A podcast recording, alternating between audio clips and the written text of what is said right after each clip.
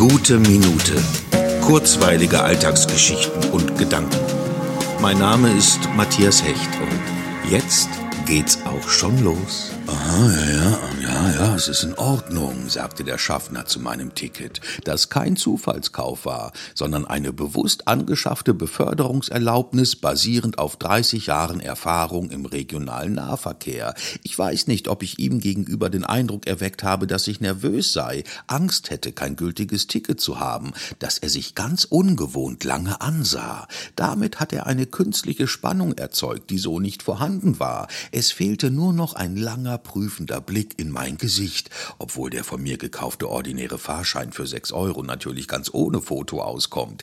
Wie sehr hätte ich mir eine Fake-Diskussion, einen unzulässigen Streit gewünscht, darüber, ob das Ticket gültig sei oder nicht. Ganz à la Louis Defonet hätte es bald nur noch nee, doch, nee, doch gehießen. Und am Ende mit der Einsicht, dass das alles gar nichts bringt, wären wir als ewige Freunde auseinandergegangen und hätten uns noch in zwanzig Jahren beim Bier in der Kneipe ums Eck darüber schlapp gelacht.